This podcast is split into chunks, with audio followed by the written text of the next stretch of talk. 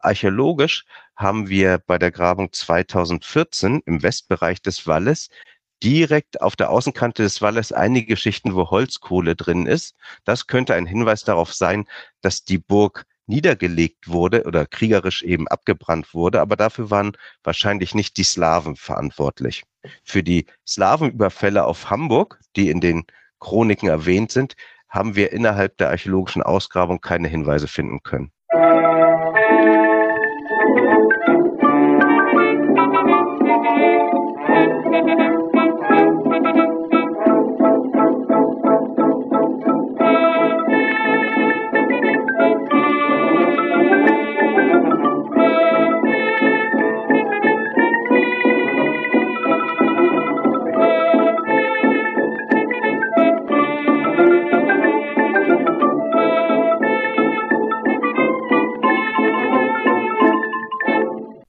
In dieser Folge von Geschichte Europas spreche ich mit Kai-Peter Suchowa, der als Archäologe in Hamburg unterwegs ist und dort unter anderem Grabungen an der neuen Burg durchgeführt hat. Über die Geschichte dieses Bauwerks sprechen wir ebenso wie über die Erschließung und Erforschung der archäologischen Überreste.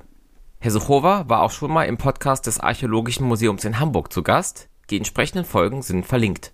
In den Shownotes findet ihr außerdem einen Verweis zu seiner eigenen Homepage, zu inhaltlich verknüpften Folgen in diesem Podcast und zu Möglichkeiten, mir Fragen, Feedback und Bewertungen zukommen zu lassen. Mit einem kleinen monatlichen Beitrag auf Steady könnt ihr den Podcast unterstützen. Auch hier gibt es einen entsprechenden Link in den Show Notes. Der Podcast ist Teil von Geschichtspodcasts.de und Wissenschaftspodcasts.de und erscheint auf Spotify und als RSS-Feed, ist also überall abrufbar, wo Podcasts zu finden sind.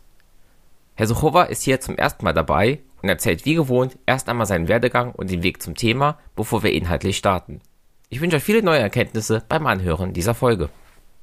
Ja, schönen guten Tag. Mein Name ist Kai-Peter Suchowa. Ich bin Archäologe mit dem Spezialgebiet Mittelalter- und Neuzeitarchäologie. Ich arbeite hier am Archäologischen Museum Hamburg hauptsächlich als Grabungsleiter und habe seit 2014 eben mit modernsten Grabungsmethoden schon drei große Kampagnen an der neuen Burg geleitet, wo wir Ausgrabungen gemacht haben, sowie kleinere Baustellenbegleitung. Und letztendlich ist es das ganze Zusammenwirken dieser Informationen, die mich zu einem Experten für die neue Burg machen. Über die Ausgrabung an sich werden wir auf jeden Fall nachher auch noch sprechen. Sprechen wir aber erstmal über die neue Burg an sich. Wann und wo wurde sie überhaupt gebaut? Bisher glaubte man, dass die neue Burg 1061 gebaut wurde, und zwar unter der Herrschaft von Herzog Ordulf, dem Herzog der Sachsen. Wir hingegen haben jetzt so viel gut erhaltenes Holz gefunden, dass wir mehrere hundert Dendroproben nehmen konnten und damit die Bauzeit der neuen Burg zwischen 1021 und 1023 datieren konnten. Das Holz, was wir untersucht haben, hatte sogar noch die Rinde dran. Dadurch konnten wir eben jahrgenau sagen, sogar die Jahreszeit, wann das Holz gefällt wurde, und zwar überwiegend im Winter. Und dadurch kann man ableiten, dass das Holz nicht lange lag. Denn wenn Holz lange liegt, bevor es verbaut wird, fällt die Rinde ab, spätestens nach einem Jahr. Das heißt, die Hölzer, die wir fanden, sind frisch verbaut worden und dadurch können wir letztendlich jetzt dieses tolle Datum, nämlich 1021 bis 23, fassen. Und Herzog der Sachsen zu dieser Zeit war der Vater von Ordulf und zwar Bernhard II. Und den nehmen wir letztendlich auch als Bauherrn an, eben der neuen Burg. Die neue Burg liegt im Bereich des heutigen Mahnmals Nikolai. Im Süden ist die große Willy-Brandt-Straße, dann kommt das Mahnmal Nikolai und das Ganze ist in einer Alsterschlaufe, dem heutigen Nikolai fleht. Leider werden wir aus dem Inneren der Burg nichts erfahren können, denn sowohl die Bebauung mit der neogotischen Nikolaikirche als auch die Bebauung mit Hochhäusern aus den 70er Jahren des 20. Jahrhunderts haben inflächig in der Burg alles nachhaltig gestört. Die meisten Aussagen können wir also nur über die Befestigung an sich treffen. Warum wurde die Burg denn gerade dort gebaut? Die Burg liegt an strategisch günstigen Punkt. Und zwar zum einen ist sie von drei Seiten vom Wasser umgeben, nämlich der Alster. Gleichzeitig sichert natürlich auch die Alster den Zugang zur Elbe und damit zur Nordsee. Also haben wir da auch einen Seehandelsweg, der dort gesichert wird. Nördlich der Burg, also im Nordosten konkret, gab es, wie wir aus Schriftquellen wissen, eine Alsterfurt. Und auch diese Alsterfurt wird mit der Burg gesichert. Und im Norden der Burg geht eine der ältesten Wege entlang, die uns aus Norddeutschland bekannt sind, der sogenannte Ochsen- oder Heerweg. Dieser ist schon seit der Eisenzeit, also seit einer Zeit ungefähr 800 vor Christus belegbar und führt letztendlich im Bereich des heutigen Burstars, großen Burstars und dann der Steinstraße entlang. Das heißt, diese Achse, großer Burstar, Steinstraße, ist eine Wegachse, die schon 800 vor Christus bestanden hat. Und diese Achse wird eben von der neuen Burg gesichert. Das heißt, die neue Burg hat einmal fortifikatorisch die gute Alster als Schutz, dann die Alster als Handelsweg. Sie sichert die Furt der Alster und sie sichert letztendlich oben im Norden den alten Handelsweg. Besser kann man eigentlich einen Platz für eine Burg nicht wählen.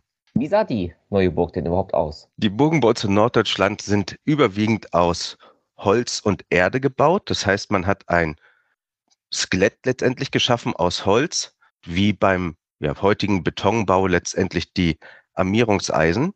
Und zwischen diese Hölzer wurden unterschiedliche Erdarten gepackt mit unterschiedlichen Funktionen. Das heißt, unsere Burgen hier in Norddeutschland, zumindest bis zum 13. Jahrhundert, waren einfache Erdwälle, auf denen oben eine Palisade aus Holz stand. Und der Wall, den wir dort untersucht haben, der ist eben 36 Meter breit. Das ist der breiteste mir bekannte Wall in Norddeutschland, bis zu sechs Meter hoch. Damit bewegt er sich ganz normal in den Erdwellen des 10., 11. Jahrhunderts. Und er hat eine Ausdehnung von Ost nach West von 171 Metern und von Nord nach Süd von 156 Metern und ist damit die größte Burganlage Norddeutschlands im 11. Jahrhundert. Durch die sehr detaillierten Untersuchungen 2019 konnten wir im Westbereich des Walles eine Schichtenabfolge dokumentieren, die am Anfang sehr ungewöhnlich schien. Zum einen ist der Wall der neuen Burg im unteren Bereich sehr flach, viel, viel flacher, als er sonst von anderen Burgen des 11. Jahrhunderts in Norddeutschland beobachtbar ist. Da war ich sehr erstaunt, habe dann aber festgestellt, dass dieser Neigungswinkel dem Neigungswinkel des frühen Deichbaus in Norddeutschland entspricht. Dann bei der Untersuchung dieser Schichten konnte ich feststellen, dass da ein Wechsel stattfand, und zwar zwischen Klei, Klei ist so etwas wie Ton, ein sehr wasserundurchlässiger Boden, und darunter folgenden Sandschichten. Und dieser Wechsel zwischen Klei, Sand, Klei, Sand konnte auf einer Höhe von ungefähr 80 Zentimeter bis 1 Meter dokumentiert werden und dient als Drainage. Das heißt, der flache Wall dient dazu, dass das Wasser da aufläuft und nicht gegenläuft, sondern aufläuft. Dann sickert es hinein, aber da der Klei wasserundurchlässig ist, sickert nicht viel hinein. Und das bisschen, was hineinsickert, kommt dann in die Sandschicht, die wiederum auf einer Kleischicht liegt und fließt, fließt dann wieder raus. Und dieses Drainagesystem konnte man natürlich nur erfassen, weil wir für die Ausgrabung genug Zeit hatten und weil wir detailliert genug gearbeitet haben. Das Spannende ist, dass der Deichbau hier bei uns in Norddeutschland eigentlich erst für das zwölfte Jahrhundert nachweisbar ist, wir aber den Bau der neuen Burg ins elfte Jahrhundert datieren. Es kann aber durchaus sein, dass eben ein Technologietransfer stattfand, denn Bernhard II., der Herzog der Sachsen und Bauherr der neuen Burg, hatte familiäre Beziehungen in die Niederlanden und dort ist der Deichbau eben schon für das 11. Jahrhundert nachweisbar. Und so können wir letztendlich die Burg schon als frühen Wall gegen Hochwasser deuten. Deich möchte ich da in diesem Zusammenhang nicht sagen, weil er eben beides ist. Er schützt vor dem Hochwasser und er schützt vor den Feinden, die letztendlich das Herzogtum Sachsen dann hat. Wenn Sie jetzt sagen, die Burg war von drei Seiten vom Fluss umschlossen, das heißt, es kann ja auch nur ein Tor gegeben haben, wo man da rein und raus konnte. Wo war das? Mittlerweile konnten wir zwei Tore nachweisen, und zwar eins an der Nordseite. Das wurde durch Ausgrabung in den 60er Jahren des 20. Jahrhunderts nachgewiesen. Dabei handelt es sich um ein sogenanntes Zangtor, was direkt zu dieser großen Handelsstraße, dem Ochsenweg im Norden führte. Auf der Grabung 2019 konnten wir ein weiteres Tor nachweisen, und zwar im Osten in Richtung der Alster, also in Richtung des Hafens, der dort anzunehmen ist. Diese beiden Toranlage sind die, die nachweisbar sind. Westen gehen wir davon aus, dass dort eben Land war. Vielleicht war da ein Graben, der lässt sich bisher aber nicht nachweisen.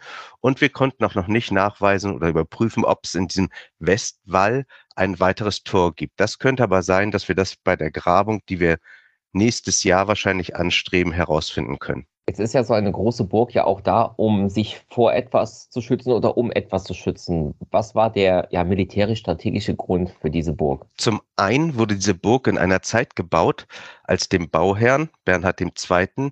klar war, dass das Kaiserhaus ausstirbt. Das Haus der bis dahin ja, Könige hat keine Nachkommen mehr gehabt und es war abzusehen, dass dadurch natürlich eine Unsicherheit im Reich entsteht. Wenn man nicht weiß, wer wird der nächste König, dann muss man sich darauf vorbereiten, als Herzog zumindest seine bis dahin erworbenen Vorteile zu sichern, innenpolitisch eben zu sichern. Und so glaube ich letztendlich, dass in dieser politisch unruhigen Zeit einmal wegen des anstehenden Interregnums diese Burg gebaut wurde, aber gleichzeitig auch eben um der Bedrohung von den Slawen, also den Völkern des Ostens, entgegenzuwirken. Denn die neue Burg war der nördliche Brückenkopf des christlichen Kaiserreichs in Richtung Norden und Osten zur Expansion.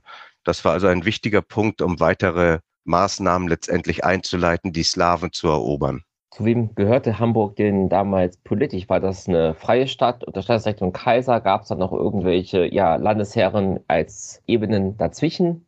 Nee, also Hamburg gehörte zum Herzogtum Sachsen und das Herzogtum Sachsen war eben Teil des Heiligen Römischen Reichs, dessen Kaiser ein Ottone war. Der letzte Ottone war Heinrich II. und der hatte keine Kinder und das war eben dieses anstehende Interregnum. Die Ottonen starben aus und es war abzusehen, dass Salia, also ein neues Herrschergeschlecht, an die Macht kam. Und der Herzog ist der Stellvertreter des Königs in dem jeweil, in der jeweiligen Region. Hier wäre es dann eben Sachsen. Das Spannende ist speziell bei Sachsen, dass es Historiker gibt, die sagen, der Herzog von Sachsen war nicht der Vertreter des Königs in Sachsen, sondern er war der Vertreter der Sachsen gegenüber dem König. Denn nur dem Belungern und sowohl Bernhard II. als auch sein Sohn Ordulf gehörten dem Geschlecht der Belunger an. Diesen Belungern ist es geglückt, über fünf Generationen die Herzogswürde immer in ihren Nachkommen weiterzugeben. Da das aber eigentlich ein Amt ist, was der König vergibt, ist das etwas sehr, sehr Ungewöhnliches und Einzigartiges im Herzogtum Sachsen, zu dem Hamburg gehörte. Jetzt haben Sie ja eben geschildert, dass die Burg ein doch recht großes inneres Areal umfasst hat. Auch wenn man dort nicht graben kann, weil andere Dinge draufgebaut wurden. Was vermutet man denn, was in der Burg selber gestanden hat? Wenn man das jetzt vergleicht mit anderen Burgen dieser Zeit, in welchen ausgegraben wurden im Inneren, stellt man fest, es gab eine Bebauung dort. Wir gehen von den ganz normalen Standardhäusern aus dieser Zeit. Das sind Blockhäuser, das sind Stabbohlenhäuser und es sind Flechtwandhäuser. Zudem ist es ja der nördlichste Brückenkopf, den das Geschlecht der Belunger im Herzogtum Sachsen hat, so dass ich glaube, dass dort auch so etwas wie eine Residenz war, dass dort ein kleines Gebäude war, Palast in Anführungsstrichen, also ein größeres Holzgebäude, denn alles, was wir als an Architektur bei uns in der Burg haben im 11. Jahrhundert, ist aus Holz gebaut. Steinbauten oder später sogar Backsteinbauten treten denn erst im 12. Jahrhundert auf. Also haben wir da eine hölzerne große Halle, wo ich schon sagen würde, das ist die Halle, der Palast der neuen Burg, der da die da gewesen ist. Zudem wird es dort Ställe gegeben haben, Unterkünfte für Gesinde, Werkstätten, Schmieden und all diese Dinge, so dass ich davon ausgehe, dass dort im Inneren Häuser standen für insgesamt ungefähr 150 bis 200 Personen. Wie die genau lagen und wie sie aussahen, das können wir nur aufgrund von Ausgrabung in anderen Burgen in Norddeutschland rekonstruieren. Aber das war ja dann schon eine kleine Stadt in der Stadt sozusagen. Ja, da würde ich das, gehe ich von aus, dass es eine kleine Stadt war, denn die Hammerburg-Siedlung am Öst, auf dem östlichen Geestrand, ja wenige hundert Meter nur entfernt. Das war der Bischofssitz. Da war Bischof Unwarn zu dieser Zeit. Und Bischof Unwarn war auch familiär verbunden mit dem Bauherrn der neuen Burg, mit Herzog Bernhard II. Und Bischof Unwarn baute ja nahezu in der gleichen Zeit den sogenannten Heidenwall oder er ließ den Heidenwall bauen als Abgrenzung im Osten zu den Heiden. Und die neue Burg sicherte sozusagen den Westenbereich der Siedlung Hammerburg. Jetzt haben Sie die Hammerburg erwähnt. Ist die Hammerburg der Grund, warum die neue Burg die neue Burg ist? Ja, es scheint sich anzudeuten, aufgrund der Datierung, die wir vorgenommen haben, dass die Hammerburg niedergelegt wurde und in diesem Zuge die neue Burg aufgebaut wurde. Wir haben zum Beispiel im Wall der neuen Burg Eichenhölzer, die datieren in die Zeit der Hammerburg und besitzen Aussparungen und bestimmte Holztechniken, die aber keine Rolle spielten beim Wallbau. Es handelt sich also in diesem Bereich um sekundär verwendete Hölzer. Man hat also die guten Hölzer, die guten Eichenhölzer der Hammerburg rübergebracht zum Bau der neuen Burg. Guckt man sich die Publikation und die Schriften vor 2014 an, wird ganz häufig von einer sogenannten Alsterburg gesprochen, so dass die Abfolge letztendlich wäre Hammerburg, Alsterburg, Neue Burg. Für diese Alsterburg hingegen gibt es keinerlei Hinweise. Man hat bei dem Bau des Hamburger Rathauses im 19. Jahrhundert Fundamente gefunden, die damals, weil sie aus Stein waren, sofort der Alsterburg zugesprochen wurden. Man hat gesagt, hier ist ein Fundament, das muss die Alsterburg sein. Und so ist es auch auf allen Plänen und Karten bis 2014 eingezeichnet. Die Untersuchungen und auch die Beschreibungen, die damals schon exakt gemacht wurden von diesem Befund, also von den Feldsteinen, die da als Fundament lagen, beschreibt ganz deutlich Ziegelsteine und Mörtel. Und Ziegelsteine und Mörtel sind erst im 13. Jahrhundert verbaut worden. Und so ist diese Auffindungssituation keine Burganlage, sondern ein Teil des Maria Magdalenen Klosters, was dort in diesem Bereich stand. Das heißt, archäologisch lässt sich das überhaupt nicht halten, dass es da eine Alsterburg gab. Und wenn überhaupt, ist die Alsterburg natürlich die Burg in der Alster, in der Alsterschlaufe, also die neue Burg. Ich könnte mir maximal vorstellen, dass die neue Burg irgendwann eine Ausbauphase hatte, die dann Alsterburg genannt wird. Das Spannende ist, dass dieser Begriff Alsterburg nicht wirklich historisch ist, sondern erst im 19. Jahrhundert aufkommt. Sonst spricht man einfach immer von Burg. Daher würde ich nach meinem bisherigen Forschen davon ausgehen, es gab die Hammerburg und dann die neue Burg und vielleicht wurde die neue Burg einmal ausgebaut. Aber das lässt sich archäologisch nicht nachweisen. So dass wir eben sagen können, die Alsterburg, wie sie auf den meisten Plänen ist bis 2014, die können wir da getrost streichen. Weiß man, warum die neue Burg die Hammerburg ersetzen sollte, warum man sich für einen neuen Standort entschieden hat? Die Hammerburg, die wir jetzt so untersucht haben oder was wir darüber wissen, ist, dass sie ja schon dreiphasig ist. Sie ist immer größer geworden. Am Anfang war sie sehr klein, das ist die Hammerburg 1, dann kommt die Hammerburg 2, die ist noch größer, Hammerburg 3 ist die größere und dann kommt der Heidenwall und der Bau der neuen Burg. Ich gehe davon aus, dass die Siedlungsfläche auf dem Geestrücken einfach zu wertvoll war und Hamburg in der Bevölkerung gewachsen ist, so dass eine Burganlage oben auf dem Geestrücken, die nimmt ja viel Platz weg, nicht mehr zeitgemäß war, sondern man hat sie eingeebnet, um Siedlungsfläche zu gewinnen. Wissen wir entweder aus Chroniken oder vielleicht auch aus den Befunden der neuen Burg selber von ja, kriegerischen Handlungen, wo sie eben auch als Schutz gewirkt hat? Es gibt christliche Chronisten, die von mehreren Slawenüberfällen auf Hamburg schreiben. Da könnte natürlich die neue Burg eine Rolle gespielt haben oder sie könnte dabei auch zerstört worden sein. Archäologisch haben wir bei der Grabung 2014 im Westbereich des Walles direkt auf der Außenkante des Walles einige Geschichten, wo Holzkohle drin ist. Das könnte ein Hinweis darauf sein, dass die Burg niedergelegt wurde oder kriegerisch eben abgebrannt wurde, aber dafür waren wahrscheinlich nicht die Slawen verantwortlich für die Slawenüberfälle auf Hamburg, die in den Chroniken erwähnt sind, haben wir innerhalb der archäologischen Ausgrabung keine Hinweise finden können. Kann man denn vermuten, wer für diese ja, Verbrennungen ver verantwortlich ist? Ja, wir gehen davon aus, dass es sich um die Zerstörung durch Graf Heinrich von Badewiede heißt, handelt. Denn es gab zu der Zeit, als die Burg zerstört wurde, das war 1139, Unstimmigkeiten, wer der Herzog der Sachsen ist. Und die Grafen haben sich natürlich jemanden anschließen müssen. Ursprünglich war es letztendlich Heinrich der Stolze, der Herzog der Sachsen war. Dann gab es aber Schwierigkeiten mit dem Kaiser und Heinrich der Stolze wurde abgesetzt. Eingesetzt wurde dafür letztendlich Albrecht der Bär und Albrecht der Bär wollte natürlich andere Graben, Grafen haben, die für ihn letztendlich tätig sind. Und so gab es da ein großes Hin und Her. Und Heinrich von Badewiede hat sich letztendlich zuerst an Heinrich den Stolzen gehalten. Der musste dann weg. Dann kam Albrecht der Bär als neuer Herzog. Und als Albrecht der Bär wieder weggehen musste, weil Heinrich der Stolze wieder auf den, sozusagen wieder in die Regierungsform kam, hat er aus Angst diese mächtige Burg niedergebrannt, damit der Herzog nicht gut Fuß fassen kann, wieder im Herzogtum Sachsen. Also letztendlich sind das innerpolitische Ränkespiele gewesen, die zum Niedergang der neuen Burg 1139 führten. Also so eine Art verbrannte Erde-Taktik. Genauso ist das, verbrannte Erde. Er wollte letztendlich, dass der Ex-Herzog, wenn der mal zurückkommen wollte, kein Standbein hat mit einer mächtigen Burg im Herzogtum Sachsen. Hat man denn irgendwann einen Ersatz für die neue Burg gebaut oder gab es dann keine Verteidigungsanlagen in diesem Sinne mehr in Hamburg? Nein, tatsächlich, als die neue Burg niedergelegt wurde, gab es nur noch den Heidenwall in Richtung Osten und es gab keine weitere Verteidigungsanlage. Was dann folgten, waren so die ersten Stadtbefestigungen, aber das ist denn tatsächlich erst im 13. Jahrhundert. Was passiert jetzt mit diesem Areal in der Alsterschleife, nachdem die neue Burg niedergebrannt und verschwunden ist?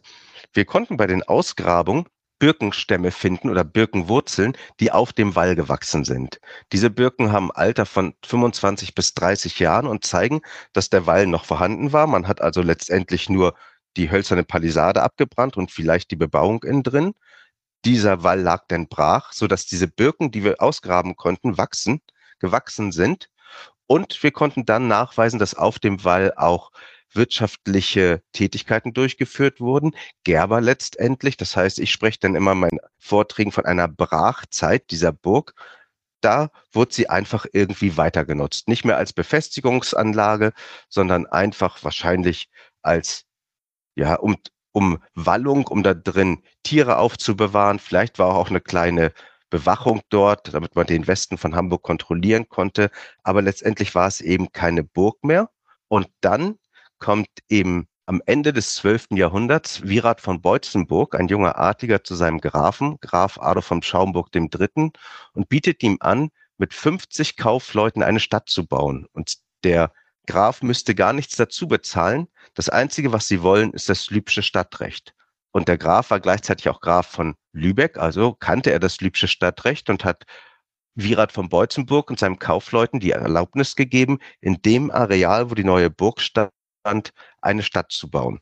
Und das Spannende daran ist, dass sie den Wall nicht geschliffen haben, also glatt gemacht haben, wie man das oben bei der Hammerburg gemacht hat, sondern sie haben das Innere des Walles mit Erde aufgeschüttet und den Rand des Walles etwas verbreitert, sodass ein großer Stadthügel entstand, der sechs Meter höher ist als das umliegende Wasser, also als die umliegende Alster. Und darauf wurden denn radial wie Tortenstücke die Grundstücke abgesteckt und an die Kaufleute vergeben. Und da ist letztendlich die Hamburger Neustadt entstanden. Wir kennen ja zwei Urkunden aus Hamburg, die sich mit der Hamburger Neustadt beschäftigen. Das ist einmal der kaiserliche Freibrief und dann die, das gräfliche Schreiben zur Stadtgründung. Die sind beide datiert 1188 und 1189. Untersuchungen haben aber ergeben, dass es sich um Fälschung aus dem 13. Jahrhundert handelt. Und so war es natürlich in Frage gestellt, ob Hamburg wirklich oder die Hamburger Neustadt am Ende des 12. Jahrhunderts gegründet wurde. Zum Glück konnten wir bei unseren Ausgrabungen zahlreiche Pfosten und Pfähle finden, die mit der Erstbebauung auf dem Wall in Zusammenhang stehen, also mit der Stadtgründung. Und auch diese konnten dendrochronologisch wieder in die 80er Jahre des 12. Jahrhunderts datiert werden, womit wir sagen können, egal ob die Urkunden gefälscht sind oder nicht, die Hamburger Neustadt wurde am Ende des 12. Jahrhunderts gegründet. Jetzt haben Sie vorhin ja auch schon die Nikolai-Gedenkkirche erwähnt, die dort heute steht. Wie kam es dazu, dass eben jetzt auf diesem Areal dann auch ein, ja, ein Gotteshaus aufgebaut wird? Die ältere Nikolaikirche, die gotische Nikolaikirche, wurde 1195 verschenkt, beziehungsweise war es da noch keine Kirche, sondern eine Kapelle. Der Stadtherr ließ dort eine Kapelle bauen für die Händler und Seefahrer, und das ist dann ja zumeist der heilige St. Nikolaus. Und diese Kirche stand noch bis 1842, bis zum großen Brand von Hamburg und ist dann ausgebrannt. Häufig wird geschrieben, sie ist abgebrannt, aber es gibt alte Fotografien, sogenannte Daguerreotypien. Da sieht man letztendlich, dass das Kirchenschiff natürlich noch steht. Die backsteinernen Wände dieser Kirche haben eine Breite von bis zu drei Metern und das brennt natürlich nicht ab, sondern nur der Dachstuhl brennt ab. In Lübeck wurden ganz viele dieser Kirchen dann wieder aufgebaut.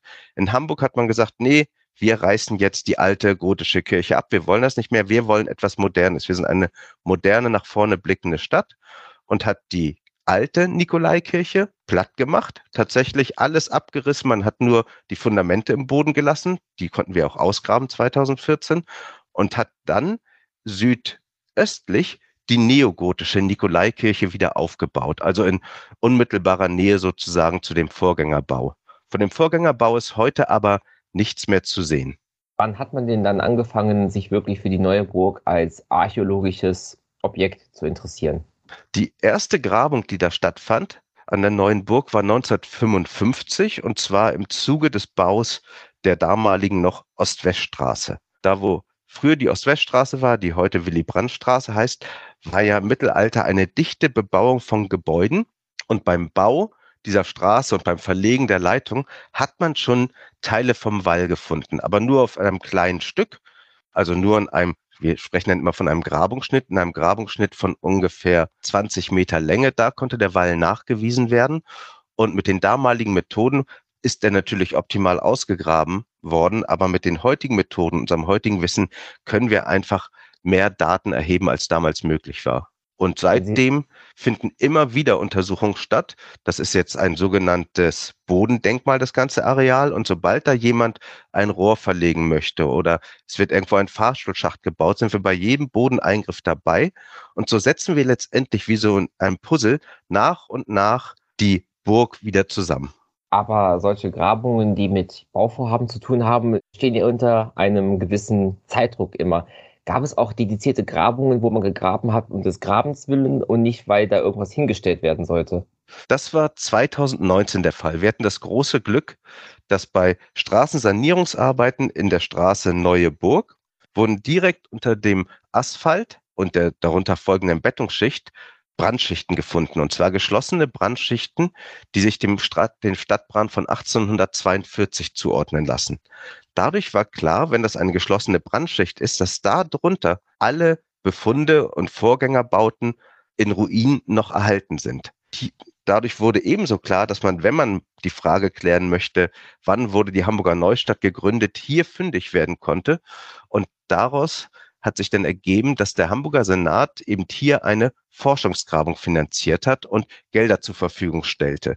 Das heißt, wir hatten an diesem Ort denn ein Jahr Zeit und zwar einfach als Forschungsgrabung dort genau zu untersuchen, wie es sich verhält, wann die neue Burg gegründet wurde, wie ist der Wallverlauf, wie hoch ist der Wall, wann wurde das erste Mal neustädtische Gebäude darüber gebaut. Und da hatten wir ausreichend Zeit und auch ausreichend Geldmittel, um dort gute Erkenntnisse sammeln zu können.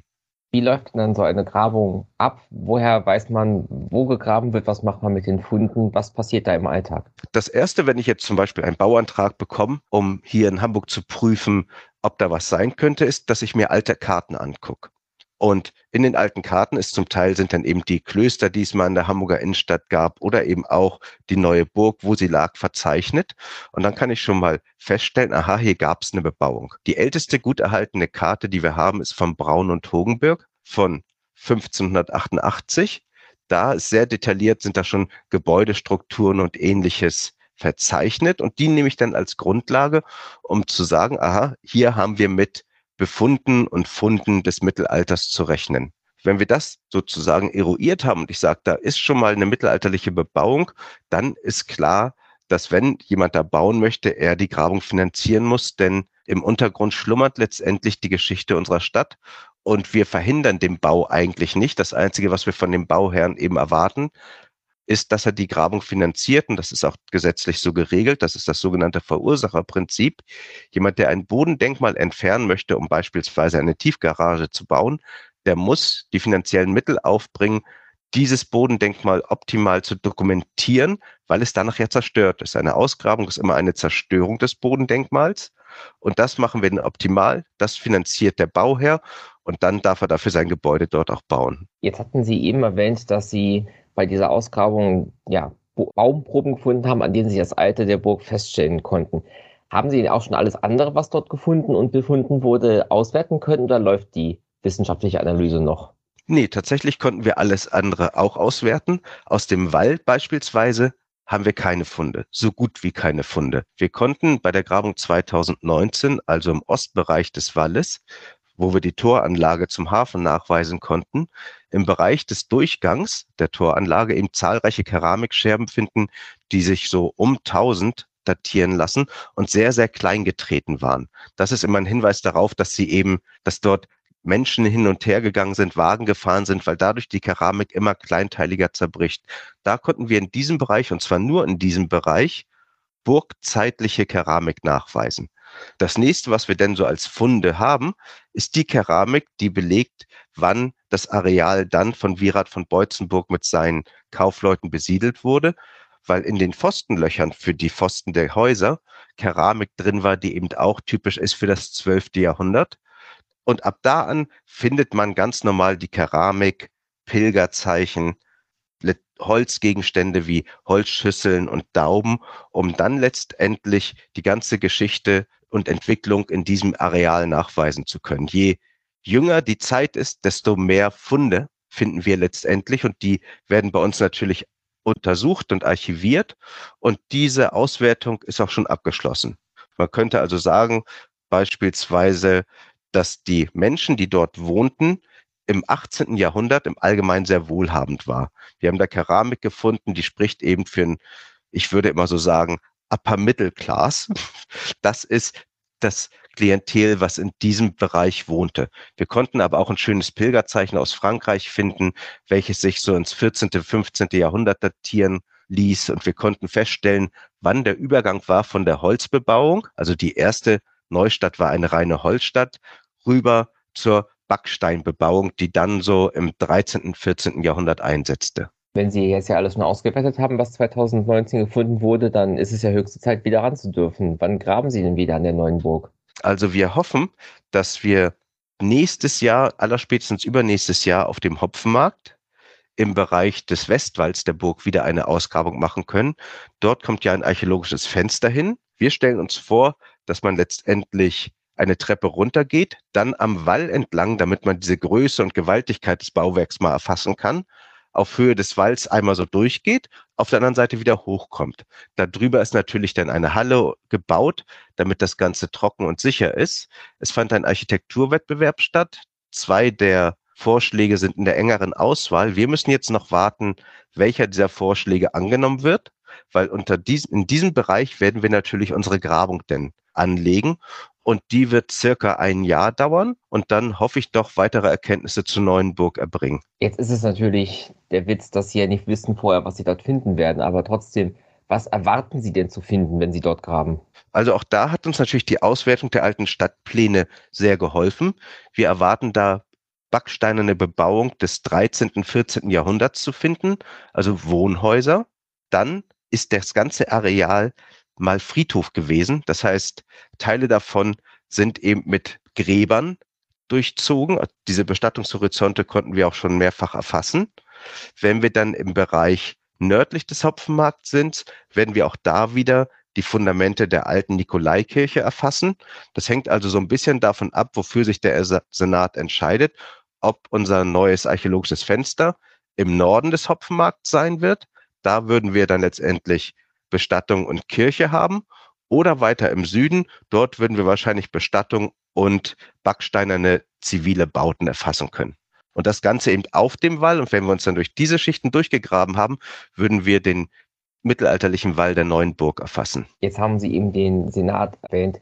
Sind die denn prinzipiell ja interessiert und offen für diese Grabung? Ist das mehr so eine Art von ja notwendigen Übel, bevor was Neues gebaut werden darf? Also mein persönlicher Eindruck jetzt speziell zur neuen Burg ist, dass der Senat da sehr interessiert dran ist, diese Burg zu erforschen, denn der Hopfenmarkt ist ja, wenn man sich Tourismusströme anguckt, liegt er so im Mittelpunkt. Jetzt ist es ja ein hässlicher Parkplatz gerade. Und die Touristen kommen letztendlich von der Trostbrücke über das Mahnmal Nikolai, über den Hopfenmarkt, gehen dann rüber zur Deichstraße und dann runter zur Elbe. Und im Moment ist der Hopfenmarkt eben nur ein Parkplatz. Und mit unserem Museum und den Erkenntnissen, die wir dort präsentieren können, wäre das eben ein weiteres touristisches Highlight auf dem Weg durch die Hamburger Geschichte. Deswegen glaube ich, ist der Senat da durchaus dran interessiert. Und wir hatten auf der Grabung auch Besuch von verschiedenen Senatoren, die natürlich diese archäologische Arbeit denn doch begeistert begutachtet haben. Was sind denn so die dringendsten und wichtigsten und interessantesten offenen Fragen zur neuen Burg? Was möchten Sie gerne noch wissen? Also ich würde gerne zum Beispiel wissen, ob es im Westwall eine weitere Toranlage gab, dann ob es vor dem Westwall ein Graben gab, ein Verteidigungsgraben. Wir haben verschiedene Hinweise darauf oder Indizien möchte ich es mal nennen.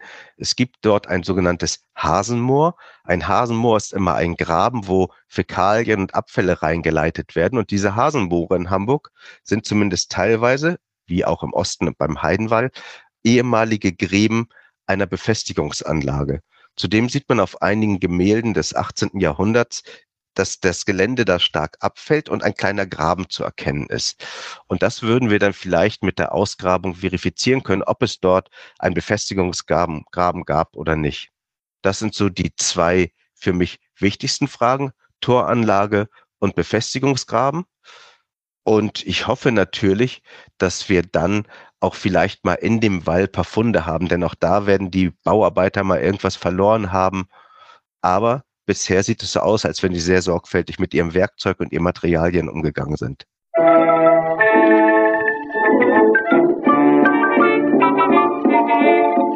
Musik